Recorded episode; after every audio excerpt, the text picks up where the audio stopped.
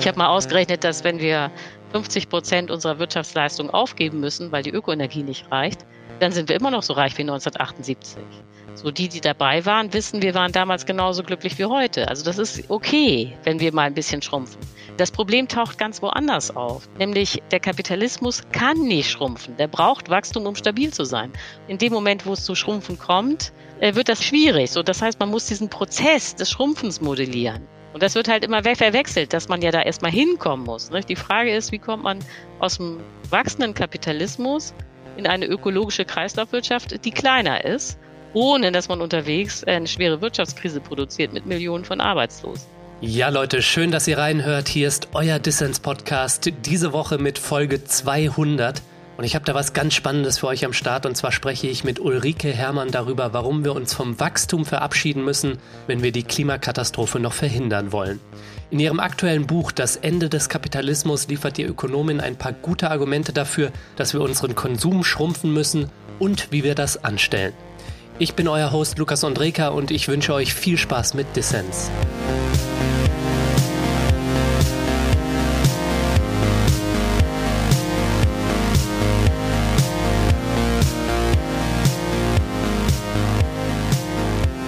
Frau Herrmann, herzlich willkommen. Schön, dass Sie beim Distance Podcast dabei sind. Hallo.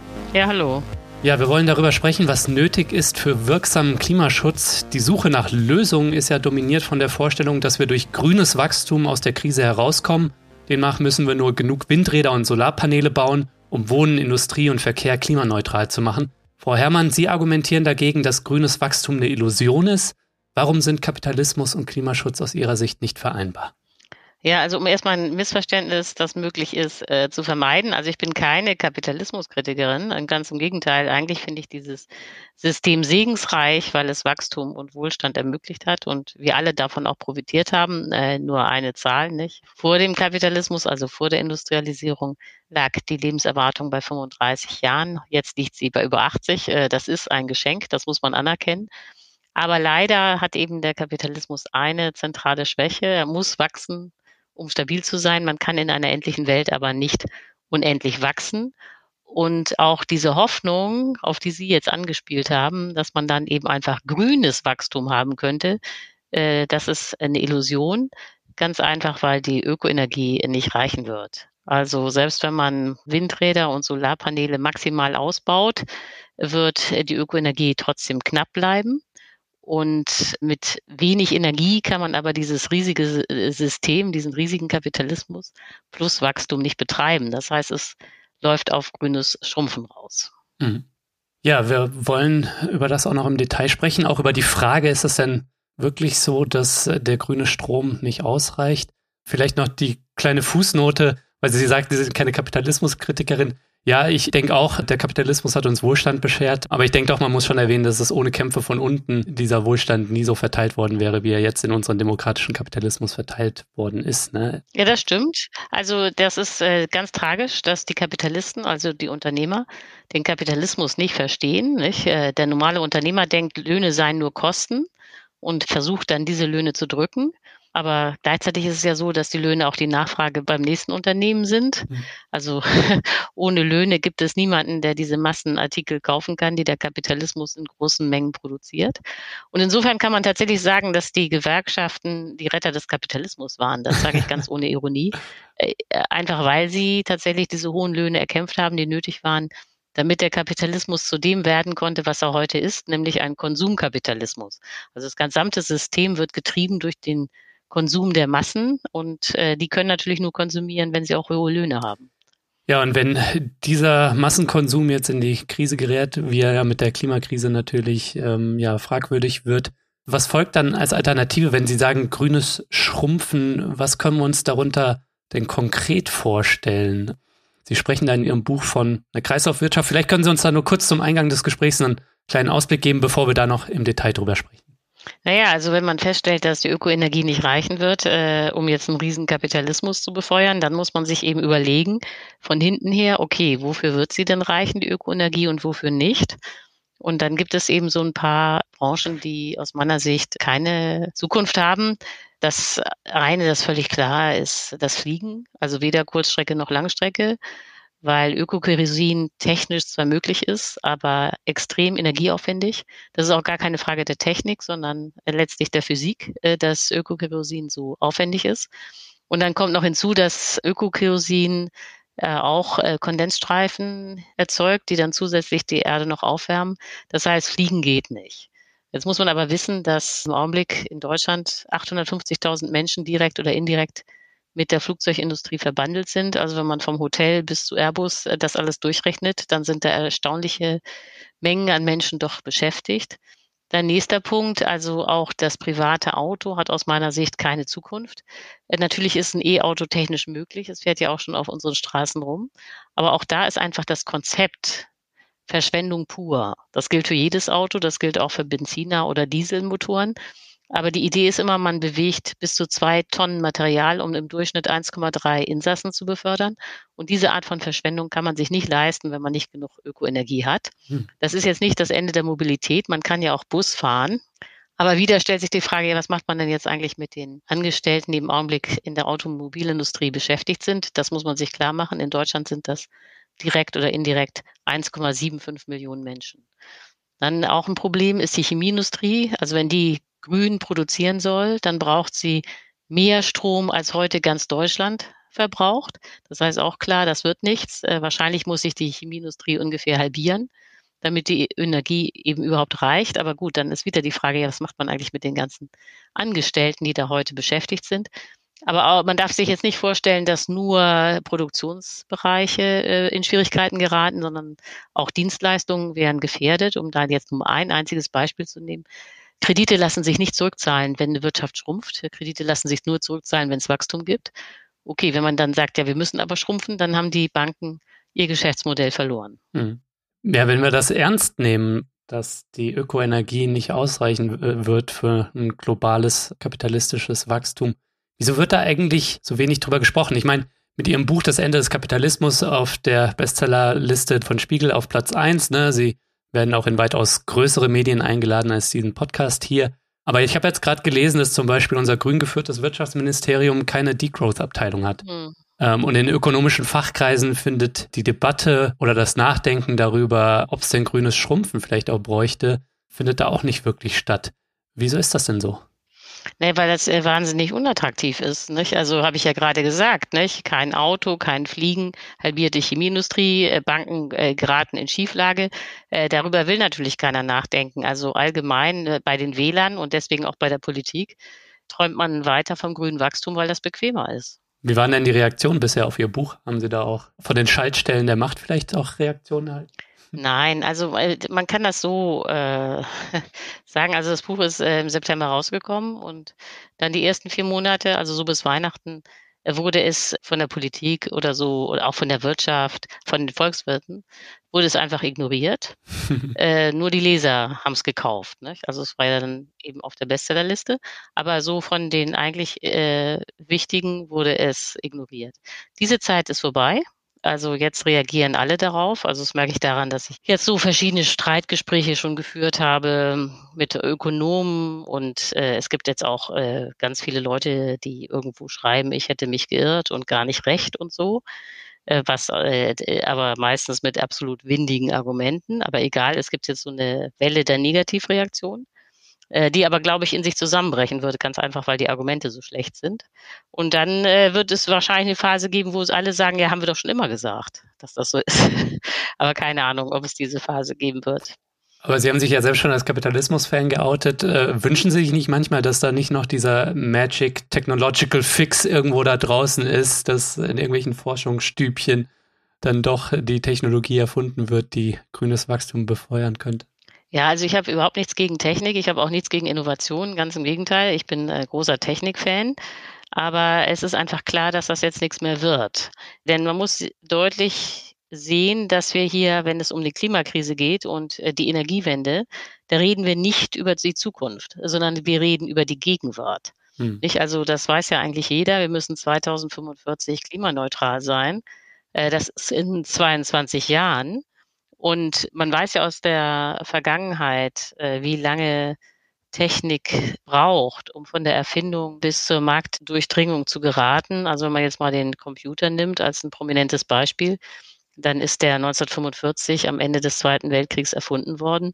Und erst jetzt kann man davon reden, dass wir in einer digitalisierten Gesellschaft leben. Mhm. Und selbst jetzt ist es so, dass es immer noch Bereiche gibt, die nicht digitalisiert sind. Also es ist in der Corona-Krise aufgefallen, dass beispielsweise die Gesundheitsämter immer noch keine Computer haben und ihre Daten dann faxen mussten. So, und das zeigt eben, da wie lange das dauert, bis eine Erfindung dann tatsächlich die Gesellschaft durchdringt. Und es gab ja in der Geschichte niemals so einen Zeitpunkt, wo irgendjemand gedacht hätte, dass Computer total unwichtig sind.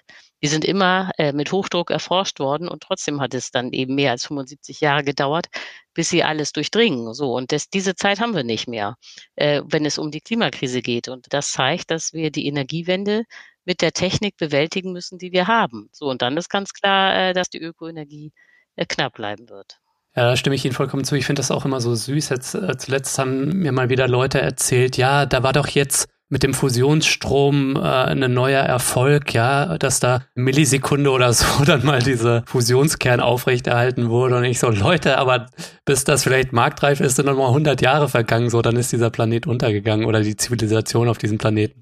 Na, vor allen Dingen ist es so, dass man, äh, dass man mehr Energie reingesteckt hat, als hinten rauskam. Das ist äh, ein Zuschussgeschäft, diese Fusion.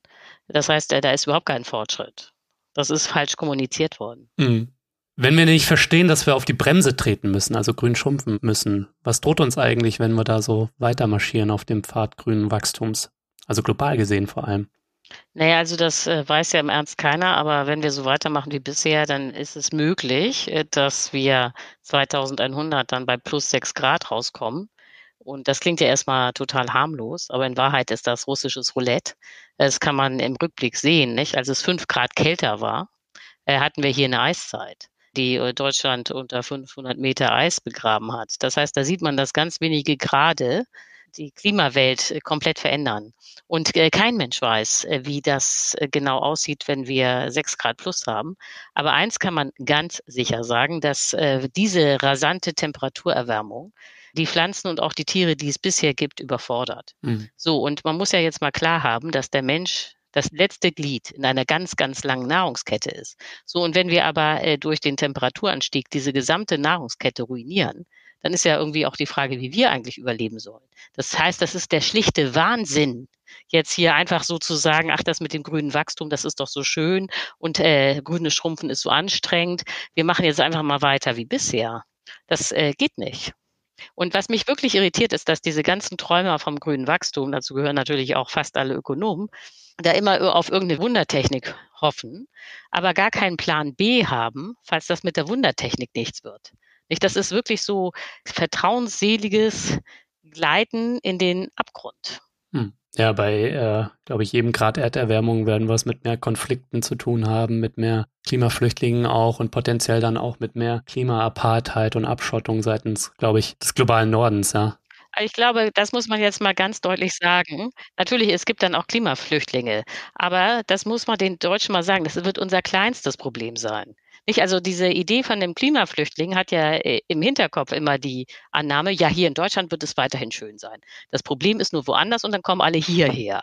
Nein, hier wird es auch nicht schön sein sondern äh, mit viel Glück kann man hier vielleicht überleben. Ja. Aber das, äh, also die, das, äh, aber irgendwie gibt es da diese romantische Vorstellung, ja, okay, äh, Afrika ist dann vielleicht Wüste, aber hier ist irgendwie Wasser. Nein, Deutschland wird auch austrocknen. So, und dafür gibt es überhaupt noch gar keine Konzepte. Und äh, alle träumen da irgendwie munter vor sich hin und denken, da kommt schon die Wundertechnik. Und das finde ich wirklich anstrengend. Also dieses Ausmaß an Ignoranz.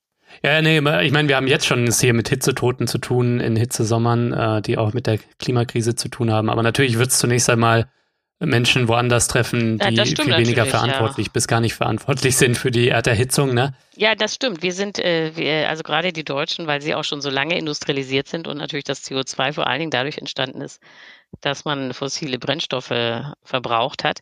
Äh, wir sind verantwortlich. Aber ich glaube, dass dieser moralische Diskurs dann immer äh, schnell diesen Effekt hat, dass die Leute denken, eigentlich wird es nicht so schlimm. Das ist jetzt hier wieder nur ein Appell an meine Solidarität. Nicht? Und ich glaube, dass man klar haben muss, dass es wirklich in unserem Eigeninteresse ist, äh, dass das nicht noch schlimmer wird, weil es keineswegs so sein wird, dass das Leben hier in Deutschland schön sein wird. Gut, es ist auch im informierten eigenen Interesse, dass woanders es wenig Konflikte gibt. Aber ja, man sollte auch den Blick darauf lenken, auf die potenziellen Katastrophen oder die Dinge, die jetzt schon hier passieren. Hitze, Wasserknappheit erwähnen Sie unter anderem auch in Ihrem Buch. Ne? Mhm. Frau Herrmann, lassen Sie uns noch einmal auf diesen Mythos grünes Wachstum und vor allem das, was Sie als Illusion bezeichnen, dass nämlich grüne Energie unendlich und vor allem billig vorhanden ist, ja. Sie sagen in Ihrem Buch, die Erneuerbaren werden globales Wachstum niemals anfeuern können. Wieso denn nicht? Also ich glaube, so allgemein ist ja die Vorstellung schon da draußen, wir müssen halt einfach jedes Dach mit äh, Solarpanelen vollpflanzen, wir müssen genug Windräder aufbauen. Da hat ja das Wirtschaftsministerium ja jetzt auch ein Gesetz für auf den Weg gebracht und äh, möglicherweise auch dann in Kooperation mit sonnenreicheren, windreicheren Gegenden in der Welt dann halt da genug Energie äh, für die Wirtschaft und vor allem die wachsende Wirtschaft produzieren. Wieso soll das nicht gehen? Also können Sie vielleicht das auch mal an einem, an einem Beispiel veranschaulichen? Ja, also erstmal, damit da wieder kein Missverständnis entsteht. Also ich bin dafür, nicht, so viele Solarpaneele aufzubauen und so viele Windräder zu installieren, wie möglich ist. Aber äh, das Problem ist, zum einen weiß man nicht, äh, das weiß einfach keiner, ob die Rohstoffe reichen. Also das äh, beispielsweise Lithium wird wahrscheinlich erstmal knapp, weil man nicht genug Bergwerke hat. Aber damit fängt es schon an. Aber okay, angenommen, man hat genug Rohstoffe. Äh, dann ist ja das zweite Problem, dass die Sonne nicht immer scheint und der Wind nicht immer weht. Das heißt, man muss äh, zwischenspeichern und zwar sehr große Mengen.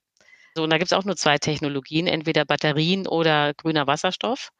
So, und beides ist äh, relativ teuer und aufwendig. So, und dann ist irgendwie schon klar, das wird jetzt hier nichts mit der billigen Energie. Hm. Und äh, der grüne Wasserstoff, den gibt's noch gar nicht, nicht. Der ist in der Pilotphase, der ist noch gar nicht im Markthochlauf.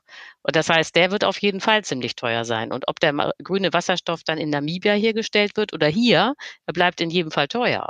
Da wird immer erzählt, ja, dann importieren wir den Rest eben. Und dann wird irgendwie unterstellt, dass importierte Energie billig ist. Nee, die ist dann auch teuer.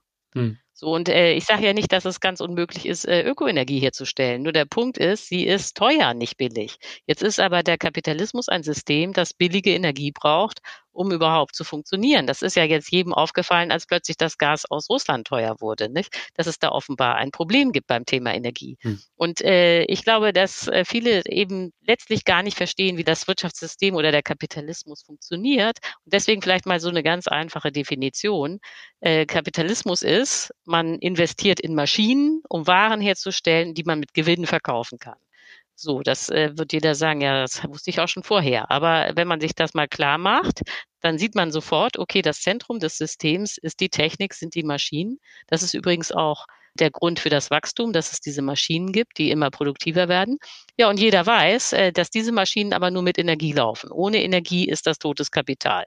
Das heißt, der Kern des Kapitalismus ist die Energie. Hm. Und wenn man dann feststellt, dass Energie eben knapper wird, teurer wird, dann ist irgendwie klar, ja, also das Wachsen äh, kann man sich abschminken. Das läuft hier auf grünes Schrumpfen raus. Das ist jetzt nicht die Steinzeit. Ne? Es ist nicht so, dass dann gar nichts möglich wäre, sondern man wird immer noch komfortabel leben.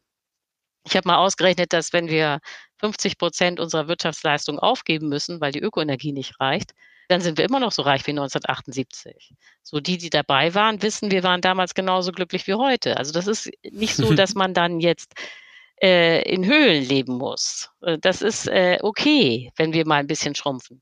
Äh, das Problem taucht ganz woanders auf, nämlich äh, der Kapitalismus kann nicht schrumpfen. Der braucht Wachstum, um stabil zu sein.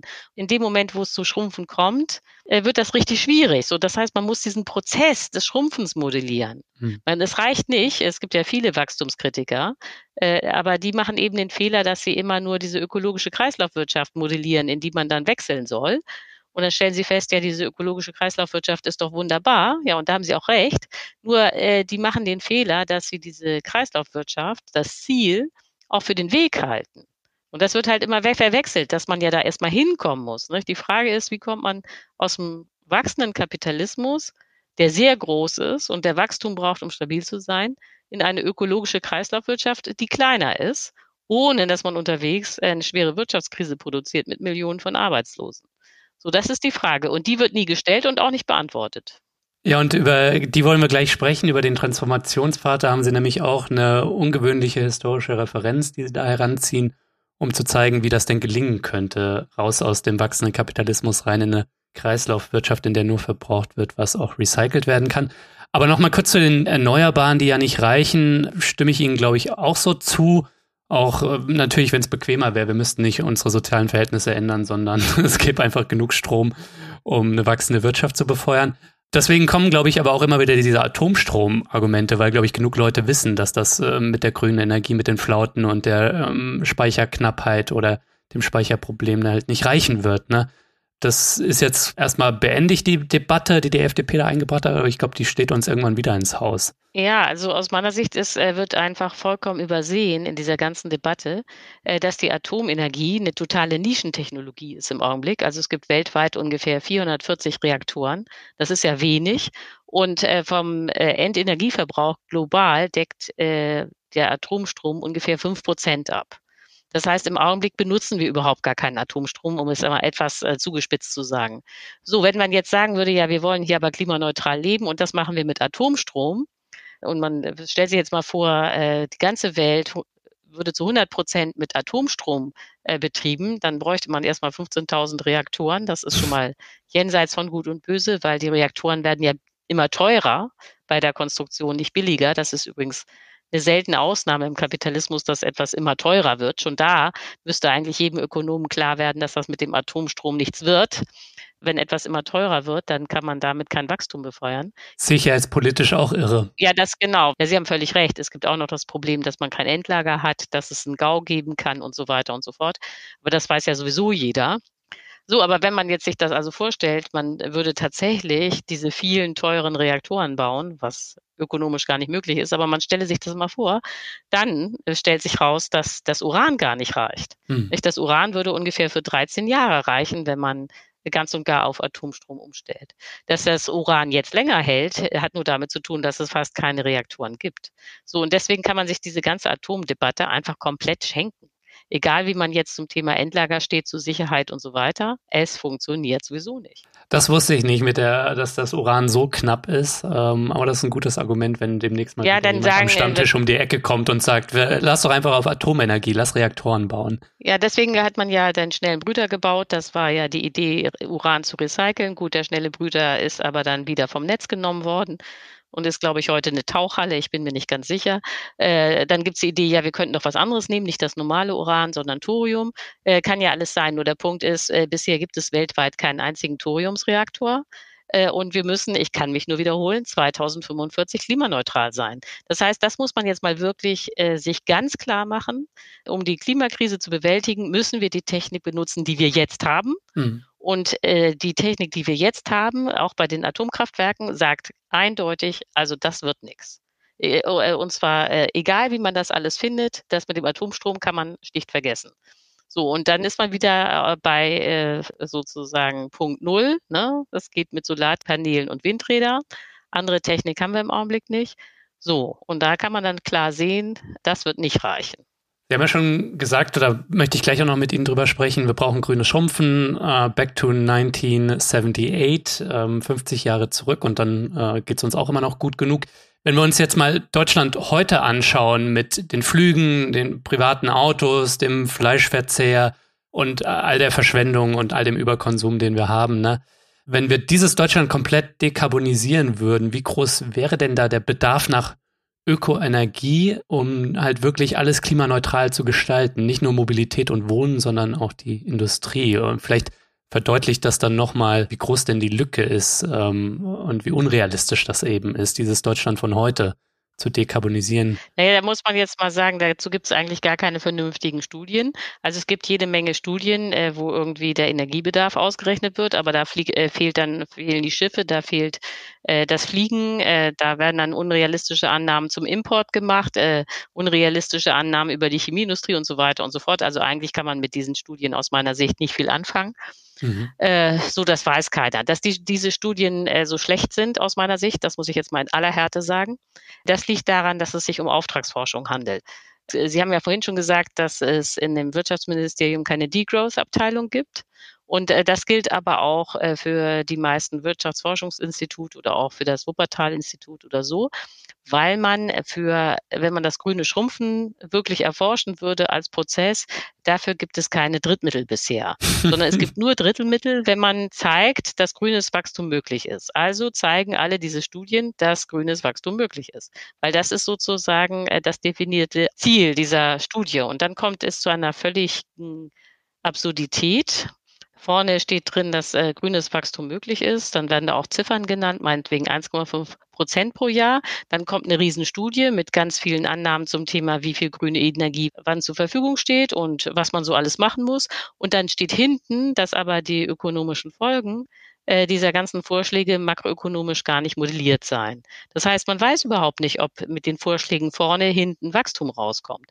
Und wenn man, aber es wird behauptet, nicht? Und wenn man dann aber die Vorschläge sich im Detail anguckt, dann wird man skeptisch, weil zum Beispiel klar ist, dass äh, soweit ist jede Studie, dass die Ökoenergie nicht reichen wird, um 50 Millionen Pkw zu befördern, mhm. sondern dann steht da überall drin, äh, dass die Autos sich halbieren müssen, also maximal 30 Millionen Autos noch rumfahren dürfen und die müssen auch leichter werden, kleiner sein und so weiter. Also, dass da jeder eine Limousine hat, ist äh, undenkbar.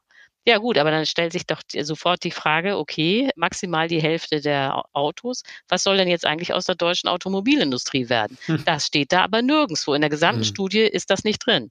Und wie gesagt, Fliegen fehlt auch. Äh, die Landwirtschaft fehlt immer. Äh, so, und dann kann man eigentlich mit diesen Studien nichts anfangen. Ja, ich hoffe natürlich, dass dieses Gespräch, dass ähm, Ihre Intervention in Buchform und auch ähm, auf anderen Plattformen, dass die dann vielleicht auch hier und da mal ein bisschen anders sind, umzudenken. Ähm, wir beide sind uns einig, dass es grünes Schrumpfen braucht, um die Möglichkeit einer lebenswerten Zukunft zu erhalten. Aber da draußen ist, glaube ich, schon, ähm, und das haben Sie vorhin auch schon erwähnt, die Angst verbreitet, dass wir mit Degrowth äh, ja so ein bisschen in die Steinzeit zurückkehren dass äh, wir dann am Ende alle arm sind. Vielleicht können Sie das mal entkräften. Wie würde Ihrer Ansicht nach denn Deutschland nach einer Schrumpfungskur, die uns ja auf den 1,5 oder äh, 1,8 Grad Pfad bringen würde, wie würde Deutschland da aussehen? Ja, okay, also wär, wir wären so reich wie 1978, ne?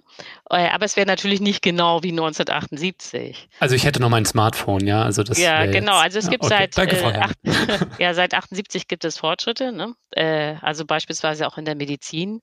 Ähm, also die Krebsbehandlungen 1978 waren grauen. Da sind wir unendlich viel weiter heute. Also man hat Krebs nicht besiegt, aber für viele Krebsformen gibt es jetzt doch sehr viel bessere Behandlungsmöglichkeiten. Hm. Und äh, die könnte man behalten, weil so eine Chemotherapie oder ein MRT oder so, das ähm, äh, kostet jetzt nicht so viel Energie, dass man das nicht auch mit, einer, äh, mit Ökoenergie äh, bewältigen könnte.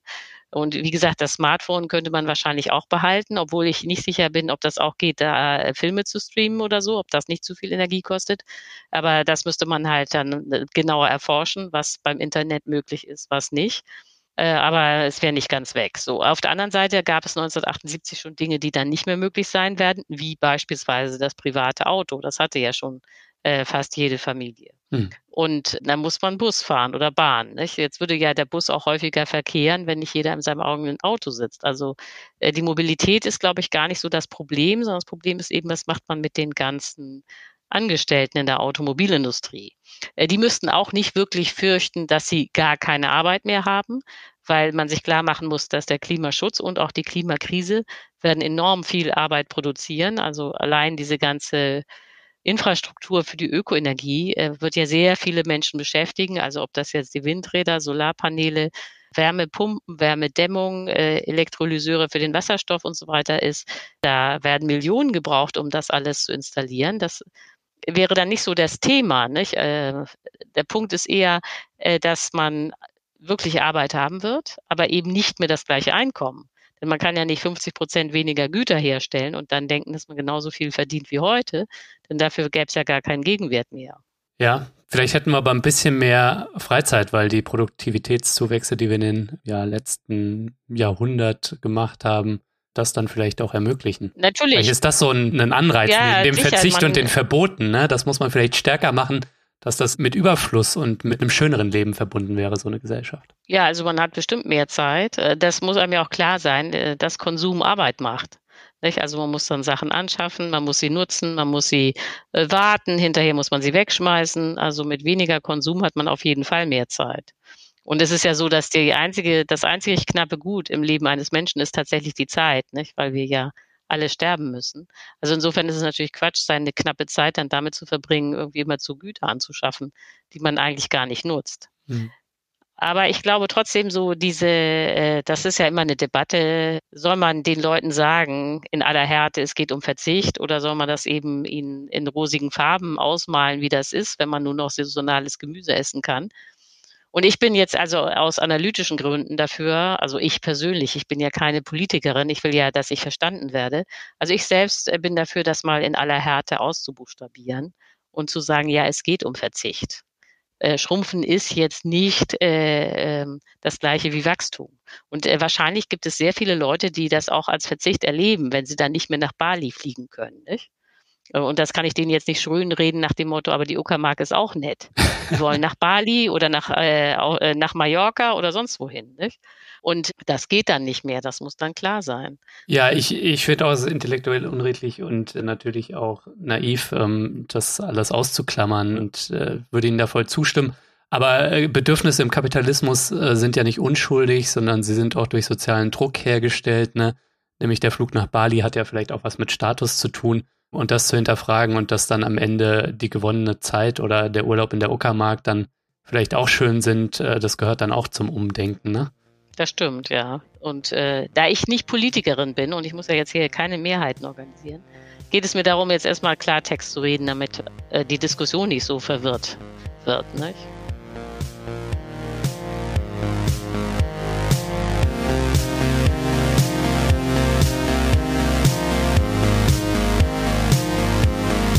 So Leute, ja, ich bin nach meiner Corona-Infektion finally wieder am Start. Ähm, war echt hartnäckig das Zeug. Zwölf Tage war ich positiv ähm, mit verschiedensten Symptomen. Zum Schluss dann auch echt nervig. So, und ihr hört vielleicht auch immer noch, meine Stimme ist noch belegt. Also es zieht sich und zieht sich. Ähm, ich möchte an dieser Stelle ganz vielen Fördermitgliedern unter euch Danke sagen, weil einige von euch haben mir liebe Grüße und Genesungswünsche geschickt. Und das hat mich jetzt in diesen blöden Tagen dann auch echt aufgemuntert. Also danke euch dafür. Ja, und ich möchte alle Leute da draußen, die keine Fördermitglieder sind, dazu ermuntern, jetzt Fördermitglied von Dissens zu werden. Denn ich kann diesen Podcast hier nur kostenlos für alle da draußen machen, weil es eine Community gibt, die mich monatlich unterstützt. Also wenn du noch nicht dabei bist, dann mach doch jetzt mit. Du ermöglichst dadurch eben nicht nur meine Arbeit am Podcast, nein, es winken auch Goodies und du hast jede Woche die Chance auf interessante Gewinne. Auch dieses Mal gibt es für Fördermitglieder was abzuräumen. Und zwar verlose ich Ulrike Hermanns Buch Das Ende des Kapitalismus. Alle Infos dazu und auch dazu, wie du bei Dissens dabei sein kannst, gibt es natürlich in den Show Notes und auf dissenspodcast.de. Ja, und jetzt geht's weiter mit dem zweiten Teil meines Gespräches mit der Ökonomin Ulrike Hermann.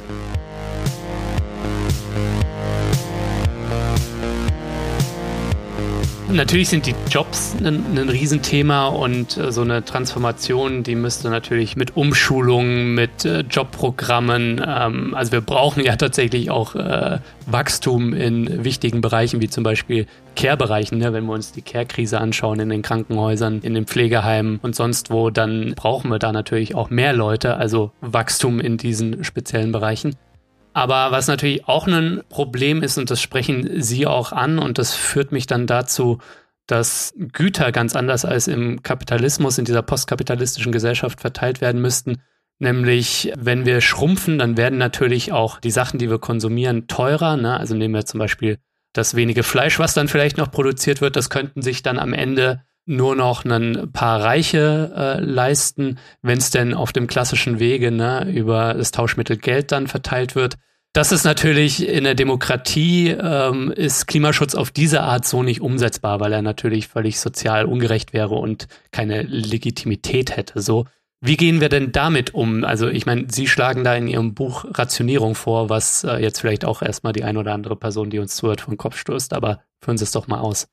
Äh, naja, also die Frage ist ja, wenn man das jetzt mal klar hat, dass es ums grüne Schrumpfen geht, dann ist ja die Frage, gab es das schon mal, dass ein kapitalistisches System äh, geschrumpft wurde, ohne dass gleich Chaos ausbrach, ohne dass es Millionen von Arbeitslosen gab?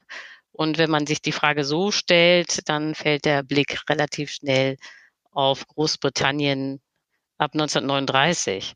Das mag jetzt auch auf den ersten Blick so ein bisschen seltsam sein, dass man dann in den Zweiten Weltkrieg zurückkehrt, aber die Parallelen sind schlagend. Und ich glaube, dass man viel von den Briten lernen kann, denn die hatten also den Zweiten Weltkrieg nicht wirklich kommen sehen. Und als er dann am 1. September 1939 ausbrach, war klar, Hitler würde Großbritannien angreifen. Und es war auch klar, dass die Briten nicht genug Waffen hatten.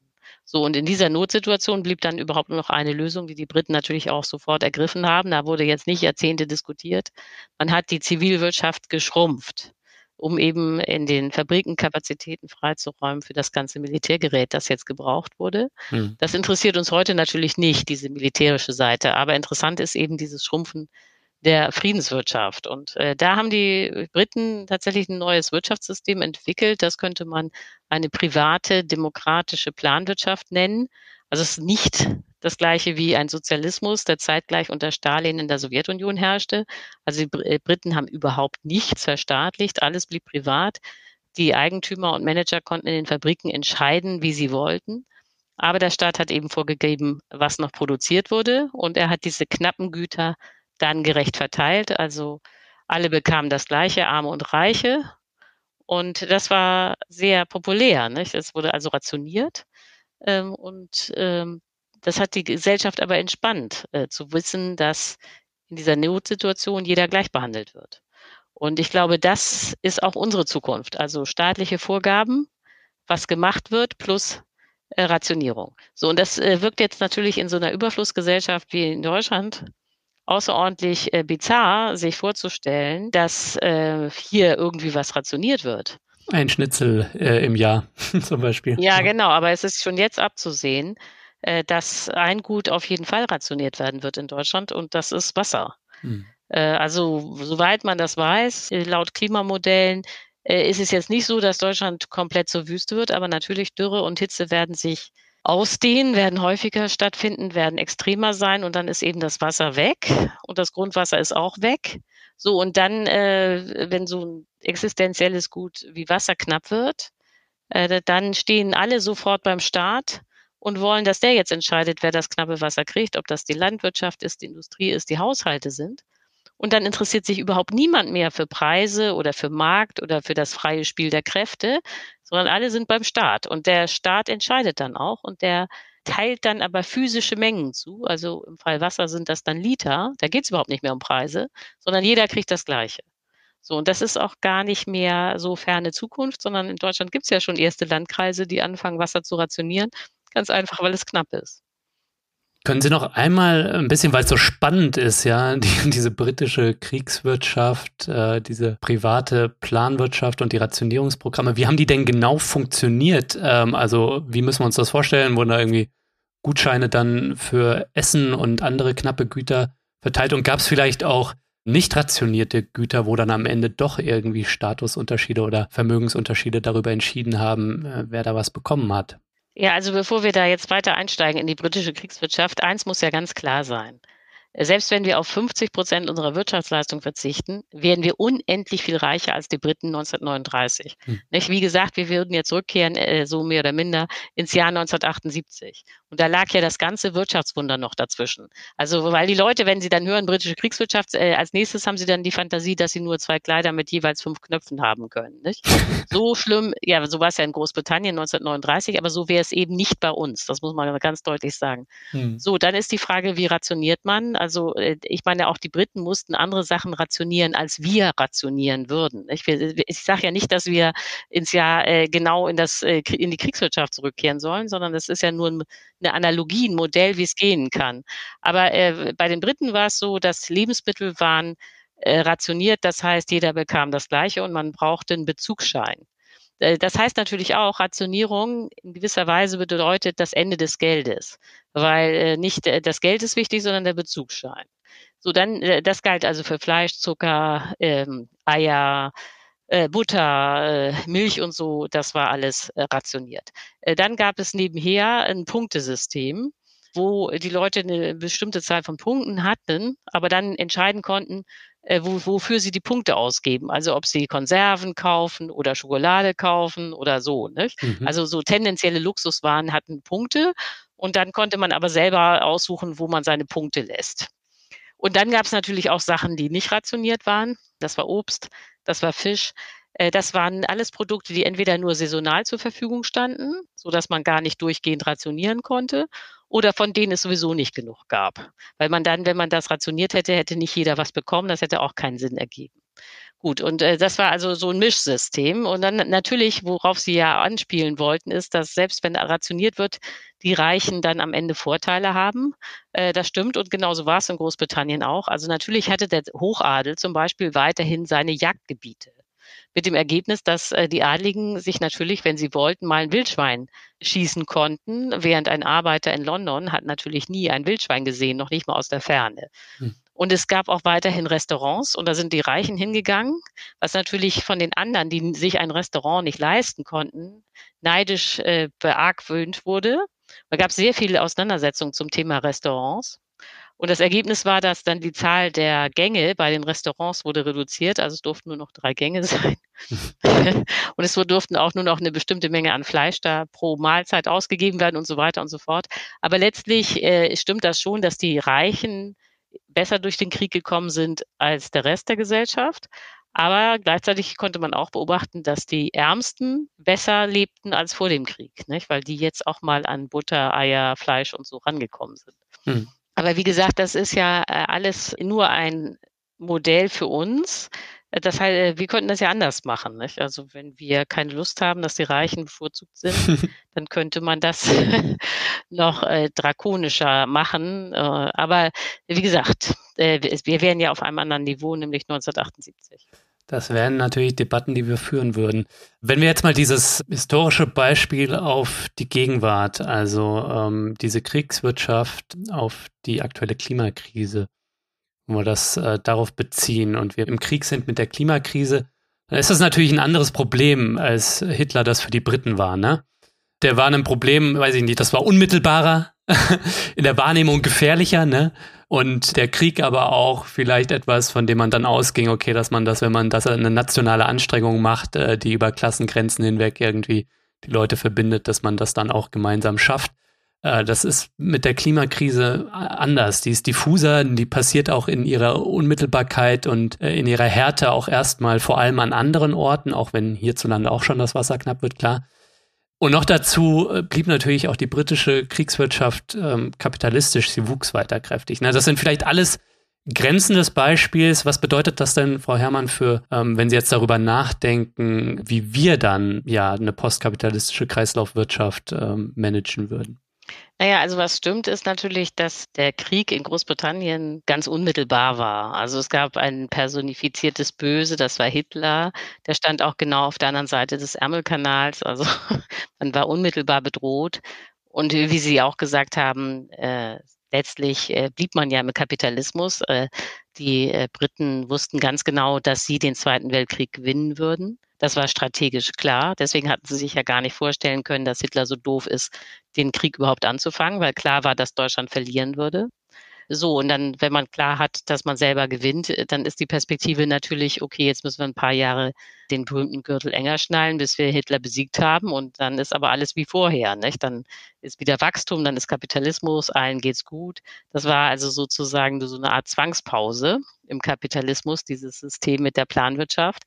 Äh, das ist für uns natürlich anders. Also wir müssen auf Dauer schrumpfen. Äh, wir können da nicht einfach nur so sagen, okay, halten wir mal fünf Jahre durch und dann geht's wieder von vorne los. Und äh, Sie haben auch recht natürlich, dass die Klimakrise global ist. Sie ist strukturell, also es gibt jetzt nicht irgendwie einen Bösen, den man irgendwo bekämpfen könnte. Und das macht es natürlich schwieriger, da jetzt auch mal äh, ins Handeln zu kommen. Aber es ist unausweichlich. Nicht? Ähm, die Klimakrise wird sich permanent verschärfen und irgendwann wird wirklich jeder merken, dass man was machen muss. Äh, aber die Gefahr ist natürlich sehr groß, dass alle kollektiv auf der ganzen Welt es zu spät merken. Sind Sie eigentlich, weil Sie sich auch so als Fan dieser privaten demokratischen Planwirtschaft, also staatliche Planung und ähm, Unternehmen aber weiterhin in Hand der Eigentümer und Manager, sind Sie da aber agnostisch jetzt mit Blick auf die Klimakrise und die kommende Kreislaufwirtschaft, die wir brauchen, was äh, da Eigentumsformen angeht? Also auch eine libertär-sozialistische Planwirtschaft, könnten Sie sich das vorstellen? Also mit natürlich staatlicher Planung, aber dann natürlich auch Autonomien auf kleinerer Ebene? Also äh, ich habe äh, Probleme mit dem Sozialismus, ne, weil es einfach so ist. Äh, bisher hat man noch nirgendwo auf der Welt in der gesamten Geschichte einen demokratischen Sozialismus gesehen. Alle sozialistischen Staaten waren Diktaturen. Das ist Punkt eins. Und Punkt zwei ist, alle Diktaturen äh, haben eine katastrophale Ökobilanz. Und äh, also würde ich mal sagen, äh, wenn man jetzt einfach mal die Geschichte ernst nimmt, sollte man das mit dem Sozialismus lassen. okay. Nee, das sage ich auch, das sage ich auch in dieser Härte, weil mein Vater aus äh, der DDR war. Und wir haben äh, da alle meine väterlichen Verwandten oder sehr viele leben da bis heute. Das heißt, äh, ich war in der DDR und das äh, war das eine stimmt, katastrophale, ja. Äh, also katastrophale Umweltbilanz. Natürlich, ja. Und mal ganz abgesehen von der Diktatur und das kann man auf keinen Fall nochmal wollen. Ja, da gebe ich Ihnen natürlich vollkommen recht. Ich glaube aber, man muss vielleicht schon in die Richtung libertärer Ökosozialismus ähm, noch mal ein bisschen nachdenken. Vielleicht illustriert an der Problematik. Ne? Also Sie haben zu Recht beklagt, Frau Herrmann, dass ähm, die Degrowther-Szene oder die Degrowther den Ziel mit dem Weg oft verwechseln. Ne? Mhm. Und das machen Sie ja ganz hervorragend in Ihrem Buch. Äh, Sie zeichnen einen ökonomischen Transformationspfad oder eine, eine Möglichkeit, wie wir aus dem wachsenden Kapitalismus in eine Steady State oder beinahe Steady State Kreislaufwirtschaft kommen. Ne? am Beispiel eben der britischen Kriegswirtschaft. Aber es ist kein politischer Transformationspfad. Also Wer sind denn die Akteure, die das grüne Schrumpfen auf den Weg bringen würden? Weil die Klimakrise, das hatte ich gesagt, die ist halt nicht, wie Sie es nannten, das personifizierte Böse, der Hitler, ne, gegen den wir uns jetzt äh, klassenübergreifend äh, dann in Stellung bringen. Und ich sehe nicht, dass die Schwarzklattens und Quants dieses Landes ein Interesse am Schrumpfen haben. Ne? Die bunkern sich im Zweifel eher in ihren Schlössern ein, so. Und so ein radikaler Umbau, und man kann natürlich auch sagen, ne, vielleicht hat auch die Arbeiteraristokratie im globalen Norden nicht wirklich ein Interesse, ne? Aber dennoch so ein, so ein Umbau, der, so ein radikaler Umbau der Wirtschafts- und Konsumweise, sorry, den kann ich mir nur vorstellen, wenn wir so repolitisierte Gewerkschaften, eine dynamische Klimabewegung und auch soziale Bewegungen wie zum Beispiel Deutsche Wohnen und Co. enteignen haben, ne? Die auch das Eigentum letztendlich berühren. Ähm, das ist vielleicht ein Punkt und ein anderer Punkt. Ich glaube, die Mehrheit der Menschen würde so eine, so einen krassen Verzicht und so eine krasse Rationierung, ne? Also das, man nicht mehr in der Gesellschaft wohnt, wo man an einem wachsenden Kuchen beteiligt ist ähm, und äh, es verteilt sich irgendwie gefühlt entlang an, an, an Leistungen, zumindest werden wir so subjektiviert, ne? dass wir dem vielleicht auch nur zustimmen werden, wenn es am Ende keine Bosse und Manager mehr gibt, sondern die Verhältnisse gleicher sind und wir demokratischer entscheiden, also wirtschaftsdemokratischer. Naja, der Witz an der ähm, über, über Räte oder auch in den Unternehmen, wie wir unsere Ökonomie und unser Leben gestalten, so. Und die Gefahren, die äh, der sozialistische Pfad äh, hat, die Sie alle erwähnt haben, die muss man bedenken so, aber ich glaube nicht, dass es ein Ausschlusskriterium ist, da jetzt äh, einen demokratischen Sozialismus aufzubauen. Ja, also da will ich Sie jetzt nicht überzeugen. Das können Sie sehen, wie Sie wollen. Okay, aber äh, zu den Argumenten jetzt irgendwie, dass, äh, dass politischer Transformationspfad mir bei Ihnen fehlt und ähm, nee, es gibt das sehen Sie kein, nicht so oder, nein, oder ist Ihre Vermutung, die Schwarzklattens und Quanz lesen Ihr Buch und auch noch die politische Elite und dann kommen wir alle so. zum, zum, Schluss, okay, wir machen das jetzt mal so. Naja, also ich, äh, also wo Sie recht haben, ist zu sagen, wir machen eine Rationierung. Das würde schon zu einer sehr starken Enteignung der Reichen führen. Äh, und sowas hat es bisher nicht gegeben. Also man muss sich klar machen, dass es noch nie eine soziale Revolution in der Geschichte Deutschlands oder Europas gab.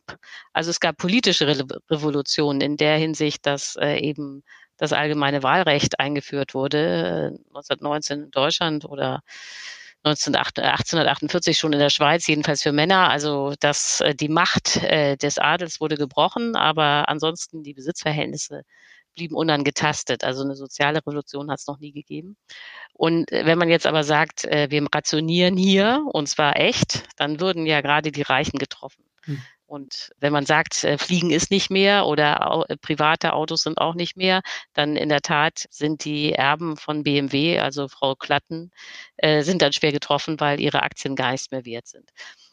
So, jetzt ist ja Ihre Frage, wie wahrscheinlich ist das? Äh, aus meiner Sicht ist es sehr wahrscheinlich, dass die am Ende mitmachen, weil der, äh, die Klimakrise so sein wird, dass es keinen sicheren Ort gibt, auch nicht für Reiche. Es, äh, es gibt diese Insel nicht, wo man sich gemütlich zurückziehen kann. Glaubt das nicht. Ich meine, die schießen sich jetzt schon ins Weltall und ja, genau. äh, die Bunker mit Roboterarmeen, die werden, die werden auch schon gebaut. Das ist vielleicht ja, eher die, die US-Amerikaner, aber, aber, das könnte ich mir bei Klatten und Quanz auch vorstellen. Ja, aber wer möchte denn im Weltall leben? Sie etwa? nein. Äh, nein, das, äh, nee, das ist doch derartig, also abgesehen davon, dass ich das auch für den totalen Unsinn halte, dass das in äh, schnell genug alles zur Verfügung steht, ist es ja vor allen Dingen auch so, äh, was will man da? Das ist ja, äh, da ist es ja besser, in Deutschland äh, zu sein und äh, hier Rationierung mitzumachen, als äh, auf dem Mars zu sitzen. So, und weil es keinen sicheren Ort gibt, ist das für, äh, äh müssen die Reichen am Ende mitmachen. Das ist, äh, deswegen passt auch die Analogie zum Krieg. Auch im Krieg gibt es nicht wirklich einen sicheren Ort für Reiche. Äh, und äh, deswegen unterwerfen sie sich dann auch äh, letztlich diesem allgemeinen Rationierungsregime. Natürlich versuchen sie immer, sich irgendwie zu entziehen, aber letztlich ist da kein aktiver Widerstand, weil es eben nicht anders geht und das sieht dann auch irgendwie der Letzte ein. Und um das jetzt mal konkret zu machen, also jetzt äh, hatten wir ja schon das Thema Wasser wird knapp.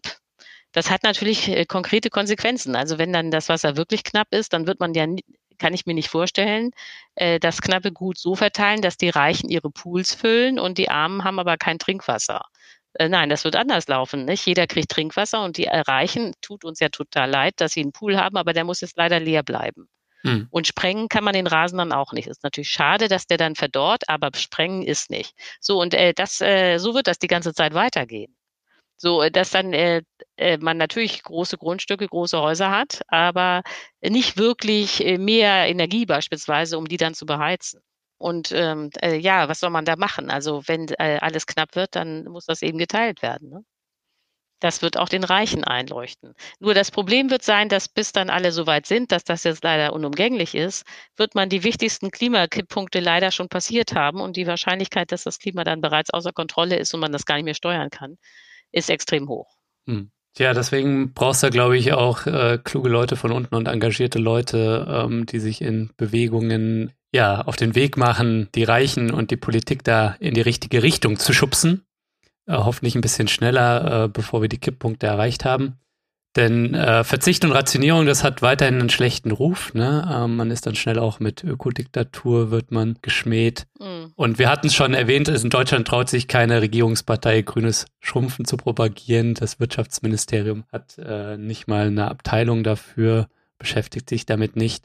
Das stimmt natürlich pessimistisch, aber zum Ausblick das nur die Frage an Sie. Würden Sie denn, wenn der Robert Habeck Sie fragt, dieses Amt übernehmen als Degrowth-Ökonomin? Nein, also die, äh, äh, oder anders gesagt, wenn ich Wirtschaftsministerin wäre, hätte ich genau den gleichen engen Spielraum, den Habeck hat. Mhm. Ich, ich, kann, man, ich kann mir, man kann sich ja als Politiker äh, nicht eine neue Wählerschaft backen. Und die Wähler im Augenblick träumen den Traum vom grünen Wachstum. So, also äh, müssen diesen Traum alle Politiker bedienen. Und ich glaube, Habecks Kurs ist zu sagen, also egal, wie die Transformation am Ende aussieht, ob grünes Wachstum oder grünes Schrumpfen, eins ist ja klar, man braucht auf jeden Fall Ökoenergie. Nicht ohne Ökoenergie funktioniert es mit der Klimawende sowieso nicht. Also versucht er jetzt so viele Windräder aufzustellen wie möglich. Und das ist in jedem Fall richtig. Klar. Ne? Und wenn ich jetzt an seiner Stelle wäre, würde ich auch sagen, okay, äh, erstmal baue ich hier äh, die Ökoenergie aus, soweit das möglich ist. Und damit dann aber kein grünes Wachstum möglich ist, äh, das kann ich den Leuten erzählen, aber das wird erst Politik, wenn es auch alle glauben. Nicht? Und das kann man jetzt nicht äh, beschleunigen. Nicht? Auf diesen Trichter muss jeder selbst kommen.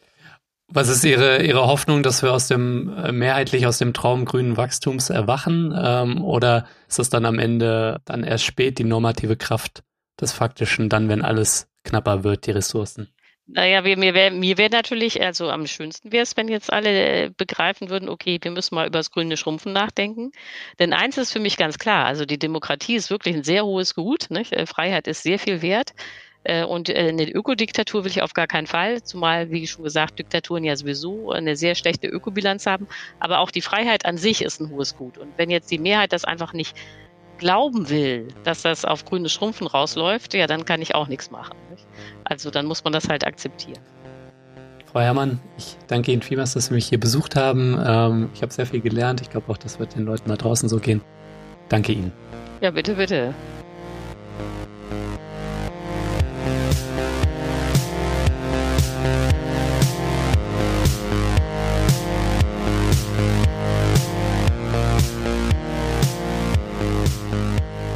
Ja, Leute, das war der Dissens-Podcast für diese Woche. Schön, dass ihr alle am Start wart. Mein Gast war die Ökonomin Ulrike Herrmann. Wenn ihr euch für sie oder das Buch Das Ende des Kapitalismus interessiert, dann schaut doch mal in die Show Notes, da habe ich alles Wissenswerte verlinkt. Und vergesst nicht, damit ich Dissens weiterhin für alle da draußen kostenlos machen kann, bin ich auf euren Support angewiesen. Erzählt allen Leuten von diesem Podcast hier, hinterlasst positive Bewertungen auf den Plattformen und wenn ihr könnt, dann werdet doch Fördermitglied. Alles klar, das war's dann auch von mir soweit. Bleibt nur noch zu sagen, danke euch fürs Zuhören und bis zum nächsten Mal.